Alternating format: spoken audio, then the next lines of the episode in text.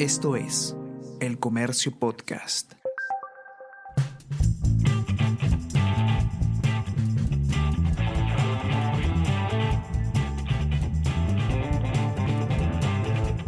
Bienvenidos a un nuevo episodio de Easy Byte, el podcast de tecnología del diario El Comercio. Mi nombre es Bruno Ortiz. Esta semana vamos a conocer más sobre Freelea, una plataforma para freelancers y emprendedores.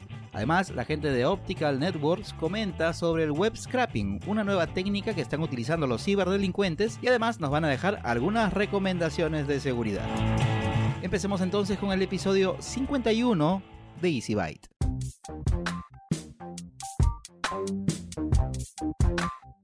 Y empezamos el episodio de hoy de Easy Byte conversando sobre una nueva plataforma que se ha lanzado hace muy poquito, se ha presentado hace muy poquito aquí en el Perú, que se llama Freelea y tiene como objetivo tratar de, convertirse en un espacio de ayuda, sobre todo para los emprendedores, y para que justamente nos cuente un poquito más sobre este proyecto, vamos a conversar con Joana Noguera, que es la líder de Freelea.p. ¿Cómo estás, Joana? Muchas gracias por atender la invitación. Hola, Bruno, ¿cómo estás? ¿Qué tal?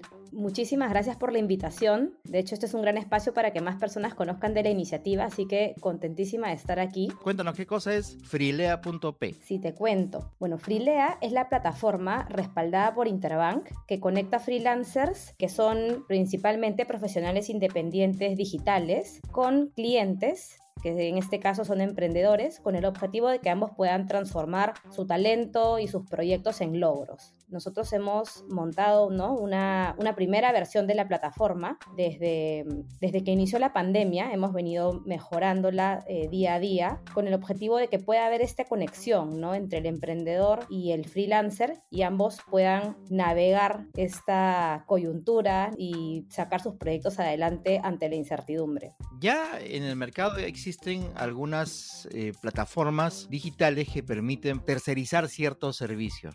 Hay, hay algunas plataformas que son un poquito más especializadas, otras que son un poco más generales. Entonces, una empresa, por ejemplo, que necesite, no sé, por ejemplo, una, una pequeña empresa que necesite, se me ocurre, un servicio muy puntual de contabilidad, podría encontrarlo en alguna plataforma. Necesita una voz en off para una cuñita publicitaria que está haciendo, podría encontrarla en otra plataforma.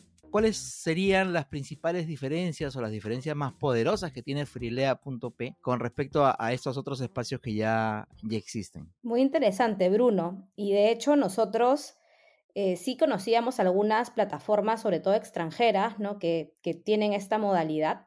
Sin embargo, decidimos diseñar para el mercado peruano inicialmente. Nos dimos cuenta que el freelancer valora muchísimo que su tiempo sea respetado y sobre todo que lo, los pagos sean justos. Y es por eso que nosotros hemos creado una plataforma diseñada principalmente pensando en este freelancer digital. Entendimos un poco cuáles, ¿no? cuáles son las, los retos de la coyuntura y es por eso que Freelea le da la vuelta al sistema. Aquí tú como emprendedor no es que vas a eh, buscar dentro de miles y cientos de servicios que ofrecen freelancers, sino tú como emprendedor pones un pedido en la plataforma, lo ingresas y son únicamente los freelancers que están dispuestos a trabajar en tu tiempo y en tu presupuesto quienes postulan al pedido y son quienes puedes evaluar para más adelante que formen parte de tu proyecto, ¿no? Entonces, Creo que ese es el principal diferencial. Entendimos cuáles eran las necesidades reales de los freelancers el día de hoy. Muchos de ellos se dedican al freelance parcialmente, algunos se dedican al freelance al 100%. Entonces quisimos entenderlos y crear una solución para ellos. Si alguien que esté escuchando esta entrevista es un freelancer y que de repente quiere formar parte de, este espacio en donde se ofrecen determinados servicios, ¿qué cosa tiene que saber? ¿Cómo puede hacer? ¿Específicamente está orientado hacia cierto tipo de servicios? El freelancer que normalmente está ingresando a Freelea es una persona que si bien ya tiene una red de clientes y de contactos, necesita seguir ampliándola. ¿no? Muchos de sus clientes que, que, antes lo contrataban o la contrataban frecuentemente han dejado de percibir de sus servicios y es momento de comenzar a abrir sus puertas y buscar nueva clientela. Entonces, el freelancer que se registre en la plataforma, eh, se, se, registra, bueno, con sus datos, hacemos una validación y principalmente tiene que enfocarse en completar su perfil de la forma más clara y concisa para que el emprendedor, a la hora de que éste pueda ver una postulación, opte por elegirlo. ¿No? Entonces, lo que vemos en la plataforma es que los freelancers deberían de estar eh, atentos ¿no? a los pedidos que comienzan a ingresar que es como sucede el día de hoy, y ya comienzan a postular a estos pedidos que les parecen interesantes, que cumplen ¿no? con los requisitos que ellos pueden ofrecer y también que cumplen con este fit, ¿no? Nosotros le llamamos fit o que hagan clic con el emprendedor. Hay muchos freelancers que prefieren trabajar en algún tipo, ¿no? Para un rubro de, empresas o emprendedores. Hay algunos que son un poquito más eh, versátiles, ¿no? Sin embargo, creo que hemos encontrado este punto medio donde el emprendedor hace match con el freelancer ideal para llevar su proyecto a cabo. ¿Tiene que pagar algo? ¿Hay alguna comisión que ustedes reciben por alojar al freelancer? Quien esté contratando va a tener que pagar algo adicional o parte de lo que paga va para lo de la plataforma. ¿Cómo va esa parte? A diferencia de otras plataformas, nosotros ya que recién estamos iniciando con este producto y estamos dándole la vuelta, estamos mejorándolo día a día, por el día de hoy y por etapa inicial no cobramos ningún tipo de comisión ni al freelancer ni al emprendedor porque queremos ser esta plataforma que disponibiliza Interbank eh, con el objetivo de ayudar ¿no? ante la coyuntura. Algo muy, muy importante también es que si bien nosotros no cobramos un fee, sí es importante que eh, el freelancer y el emprendedor se mantengan fieles a la plataforma de inicio a fin del proyecto. ¿Por qué? Porque nosotros, como parte de nuestra propuesta de valor, consideramos el resguardar el pago, ¿no? Nosotros intermediamos el pago. ¿Y qué significa eso? Es que nosotros hacemos un cobro previo al emprendedor y luego con el visto bueno, ¿no? O con la conformidad de la entrega del proyecto, se le realiza el desembolso al freelancer, cosa que no pasa si uno trabaja, digamos que con un conocido, con, ¿no? O con alguien recomendado que finalmente no conocemos en persona. Entonces, nosotros nos aseguramos que el emprendedor tenga su inversión protegida y por el otro lado, vemos que nos encargamos de que los freelancers puedan trabajar tranquilos eh, sabiendo que al final del proyecto, al entregarlo, siempre se le estará pagando por la chamba que ya hizo, ¿no? Entonces ahí hay un, digamos, una capa de seguridad tanto para quien contrate el servicio como para quien lo brinde por parte de ustedes, de manera de que se sepa de que la transacción se va a realizar, si es que obviamente el trabajo ha sido cumplido como se acordó, se va a realizar sin ningún tipo de problemas. Exacto, súper necesario y creo que es uno de los atributos que más valoran tanto los emprendedores que se registran en la plataforma para hacer un pedido y los freelancers que también se apuntan y comienzan a postular a ellos. Joana, una última pregunta. Cuéntanos entonces qué cosa tiene que hacer primero algún freelancer que esté interesado de mostrar sus servicios a través de Freelea, qué cosa es lo que tiene que hacer y luego alguien que de repente esté buscando a profesionales que puedan realizar trabajos muy en específicos y, quiera pues este, tener la certeza de que va a, emplear profesionales locales, ¿cómo puede utilizar Freelance? Primero, de cara a freelancers, nosotros los invitamos a ingresar a la página web e inscribirse. En la parte superior derecha de la plataforma tenemos un botón para que se puedan registrar. Ellos ingresan a esta sección, completan sus datos generales y luego los invitamos a poder completar un perfil.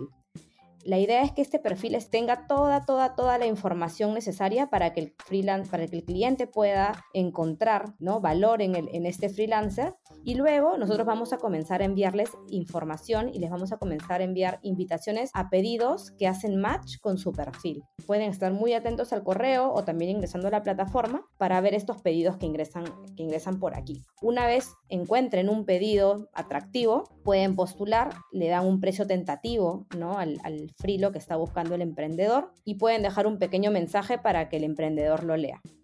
Por el otro lado, cualquier tipo de emprendedor, ya sea persona natural, persona jurídica, puede ingresar un pedido a la plataforma, completando también un formulario muy sencillo, muy cortito, que no les va a tomar más de unos minutos, indicando ¿no? de qué traza su empresa, qué es lo que está buscando, cuál es la especialidad. Y nosotros hacemos una publicación de este pedido en la plataforma para que los freelancers puedan postular.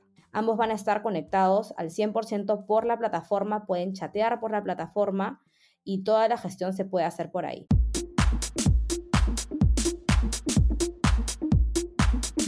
Y en este segmento de Easy Byte vamos a conversar sobre eh, seguridad informática. Vamos a ver un poco de estos temas.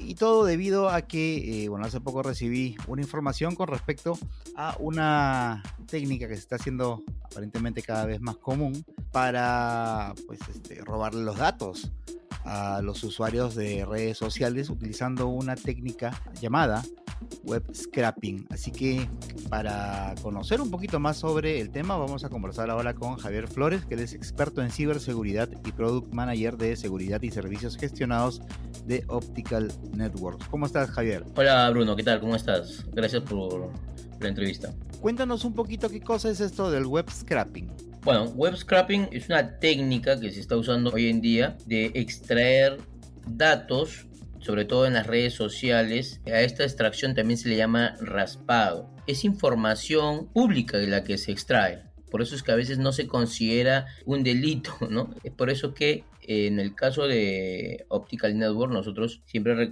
eh, recomendamos que las personas que tienen en sus redes sociales toda su información, pues sean un poquito más precavidos y traten de limitar, ¿no? Dentro de las opciones de privacidad puedan solamente publicar datos esenciales, ¿no? No, no datos muy, muy personales, ejemplo. Eso quiere decir que lo que, lo, que, lo que hacen con esta técnica es tratar de jalar la mayor cantidad de datos que el usuario ha puesto de manera pública en sus redes sociales. Sí, no solamente datos personales, sino también comentarios. lo que pasa es que esto se hace a través de un software que al extraer toda esta información lo ingresan a una base de datos y empiezan a hacer BI y empiezan a, filtrar información y lo utilizan mayormente gente que trabaja en el tema de marketing digital, eh, de estudio de mercado, tendencias de precio, ¿no? Porque quieren ver pues cómo, cuál es el, precio de un producto X, entonces empiezan a, a, ir sacando información de todo, de todos los comentarios que están en las redes sociales para ver qué suena más, ¿no? O qué precio está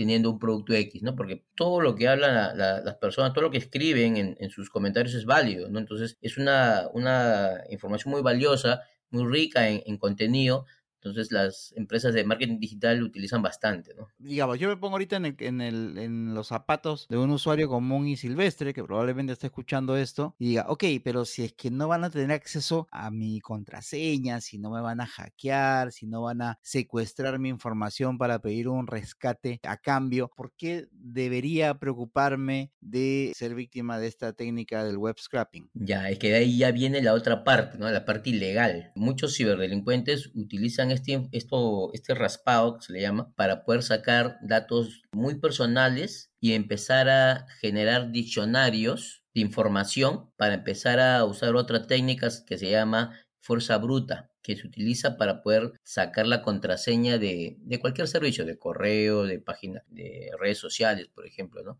Muchas personas siempre asocian su, una contraseña relacionada a, sus datos, ¿no? Entonces, de ahí eh, lo utilizan bastante también para sacar ese tipo de información. Ah, o sea que al final sí, de todas maneras puede haber algún tipo de peligro, o sea, no es algo necesariamente evidente de lo, que uno podría darse cuenta a primera vista, pero sí, sí se puede poner en riesgo entonces el, el resto de nuestra información. Sí, claro, así es, ¿no? Eh, como te comenté, mucha gente no usa contraseñas fuertes, como lo llamamos normalmente, sino usan contraseñas débiles, donde ponen fecha de cumpleaños, lugar de nacimiento, cosas así simples, en donde al ser rascado esto, esta información, lo pasan por ciertos mecanismos para poder sacar las palabras principales y armar diccionarios, ¿no? Que, lo utilizan bastante para hacer este tipo de, de hacking, ¿no? A las cuentas ustedes como Optical Network, ¿qué cosa eh, recomiendan a los usuarios para no ser víctimas de esta modalidad de, ataque? ¿Qué, ¿Cuáles son las recomendaciones que ustedes dan? ¿Qué cosas deberíamos hacer? ¿Qué cuidados debemos tener con respecto a lo que publicamos en nuestras redes sociales? Bueno, si se trata de un perfil personal, es preferible no colocar eh, números telefónicos, correos, contactos, ¿no? Datos pues eh, que solamente son muy personales, ¿no? Y tampoco a, los jóvenes pues que, que, compartan ubicaciones, ¿no? Porque muchas veces hacen eso o fotos de donde están, porque eso se expresa también para que los delincuentes, no ciberdelincuentes, sino los delincuentes comunes, sepan qué es lo que está haciendo una persona, si está sola o no, ¿no? Y a veces es propenso a, ciertas, ciertos ataques físicos, ¿no? Entonces eh, sí es muy delicado. La recomendación es pues que simplemente se limiten en colocar información básica, ¿no? Los contactos ya los conocen, tú tienes tu perfil de Facebook y, todos los que son tus contactos ya te conocen, así pueden pedir información directamente, ¿no? Necesitas publicar más información de lo que ya lo que debes. Y bueno, y como em, tú mencionaste, ¿no? Nosotros como parte de, Optical Network siempre eh, a nuestros clientes especialmente le mandamos información eh, en donde no está muy técnica, sino es información muy ligera de los diversos ataques que existen para que estos clientes puedan propagarlo a, sus trabajadores, Y también tomen conciencia de que existen estas amenazas en Internet, ¿no?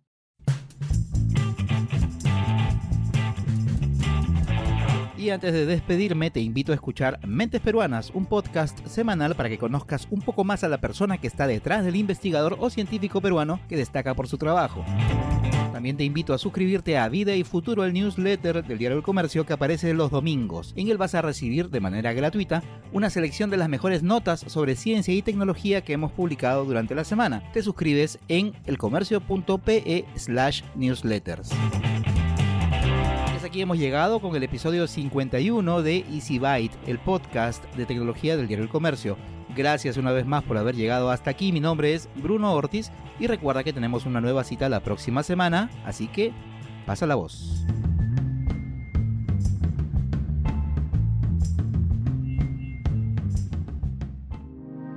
El Comercio Podcast.